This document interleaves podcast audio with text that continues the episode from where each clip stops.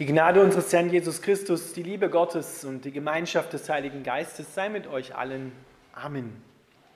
Unser heutiger Predigtext steht im, Alten, im Neuen Testament beim Lukas im 17. Kapitel, die ersten Verse.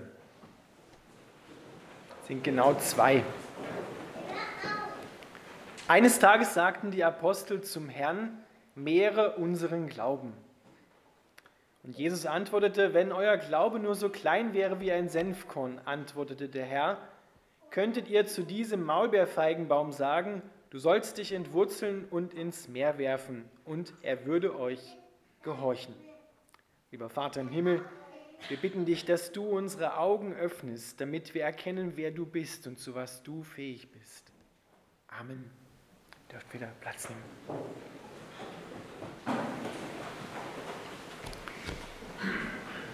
Die Apostel sagen zu Jesus, mehre unseren Glauben, stärke unseren Glauben. Das hat natürlich eine Vorgeschichte. Die Jünger sind mit Jesus gegangen und haben gesehen, was er für großartige Taten getan hat. Blinde sehen, Lahme gehen, Kranke werden gesund und noch andere Wunder, die Jesus getan hat. Und die Jünger kommen sich daneben natürlich etwas klein vor, mangelhaft erkennen, dass sie mit ihren Alltagssorgen gar nicht so zurechtkommen. Ein paar Verse davor sagt Jesus sogar noch, wenn ein Bruder an dir sündigt und macht das siebenmal am Tag, dann sollst du ihm siebenmal vergeben. Ja, dazu braucht es wirklich Glauben. Und jetzt kommen die nach einigen Tagen und sagen zu Jesus, mehre unseren Glauben. Das heißt, gib uns mehr Glauben, damit wir das auch tun können, damit wir so leben können, wie du dir das vorstellst. Und Jesus antwortet, wenn euer Glaube nur so klein wäre wie ein Senfkorn. Nun muss man wissen, dass die Senfkörner im Orient wirklich viel kleiner sind als unsere Senfkörner. Wirklich ganz winzig, noch kleiner als ein Stecknadelkopf groß. Aber in diesen Senfkorn, wie in allen anderen Samen, ist alles vorhanden, was der Senfbaum, es wird ein Baum, was der braucht, um zu wachsen. Es ist alles schon da. Und Jesus sagt eigentlich damit, ihr braucht gar nicht mehr Glauben, sondern es reicht einfach schon das aus, was ihr habt. Weil die Begründung ist eigentlich, weil der Glaube nämlich nicht auf die eigene Leistung, auf das eigene Anstrengen schaut, nicht auf die eigenen Möglichkeiten schaut, sondern auf die Möglichkeiten Gottes. Die Frage, die dahinter steht, ist doch, wie groß ist dein Gott? Was kann dein Gott? Wer ist dein Gott? Und deswegen kann Jesus sagen, wenn ihr Glaube habt wie ein Senfkorn, dann wird selbst das, was hier unmöglich erscheint, einen Maulbeerbaum zu verpflanzen von seiner Stelle, in zwei anderen Evangelien heißt sogar Berge zu versetzen, wird möglich. Dinge, die unmöglich erscheinen, werden möglich. Nicht, weil wir das machen oder weil wir uns so anstrengen, sondern weil Gott, in den wir hineinvertrauen, es möglich macht. Hier kommt es nicht darauf an, was ich an Verstand mitbringe.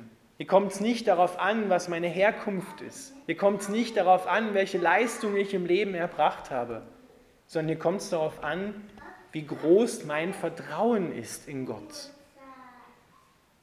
Und Paulus sagt an anderer Stelle, der Glaube kommt aus dem Hören des Wortes Gottes. Wenn ich das Wort Gottes nicht höre, also lese und annehme, dann weiß ich auch nicht, wie groß mein Gott ist. Doch wenn wir schauen, wir haben es vorhin gemeinsam gebetet bei der Taufe, Gott ist der, der Himmel und Erde gemacht hat.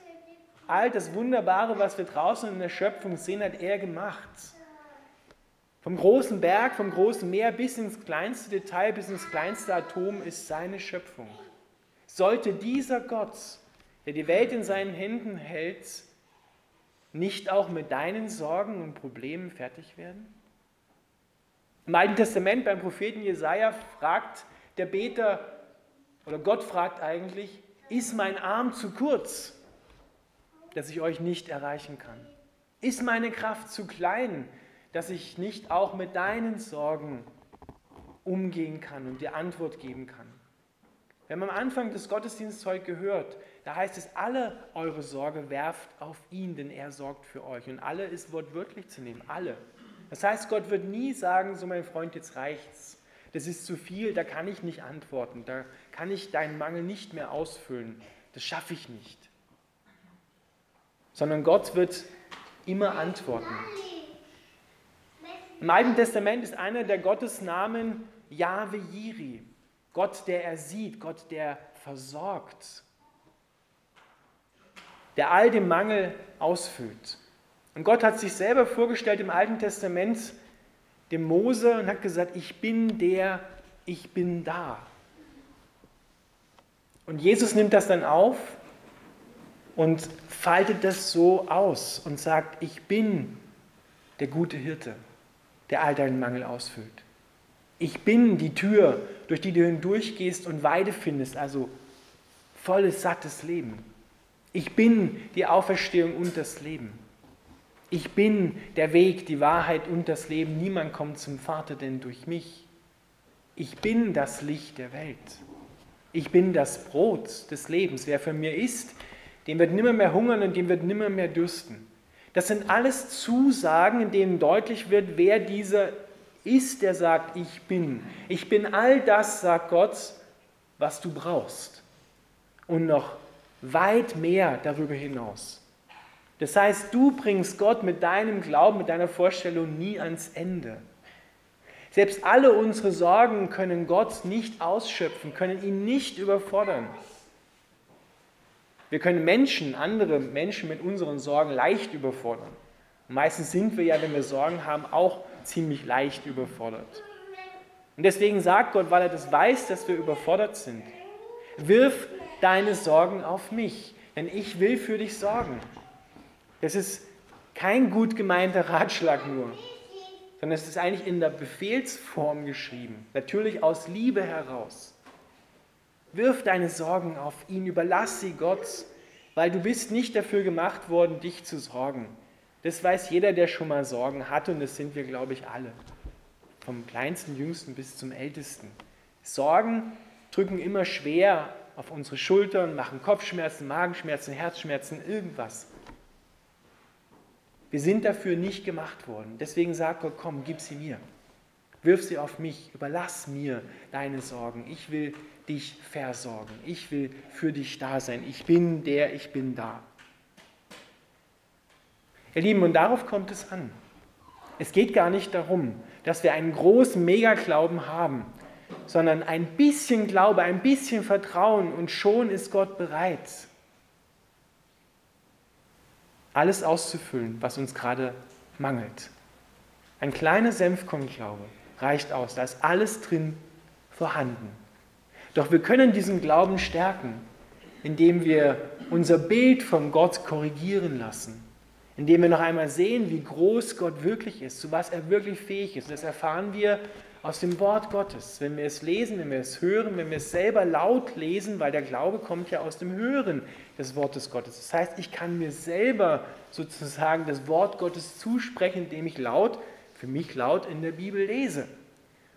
Dann höre ich das Wort Gottes und je mehr ich mich da hinein vertiefe, desto größer wird das Bild in meinem Herzen von Gott.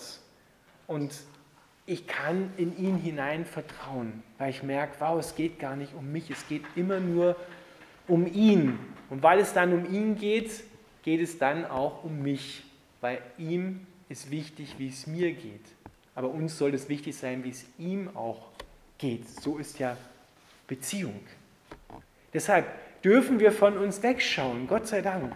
Wir müssen nicht bei uns stehen bleiben, müssen nicht auf unsere Ressourcen begrenzt sein, sondern wir dürfen überall mit Gottes Kraft rechnen.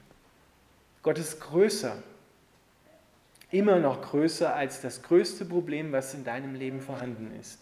Immer noch größer. Und wenn du glaubst, das ist jetzt das Ende erreicht, Gott ist immer noch größer.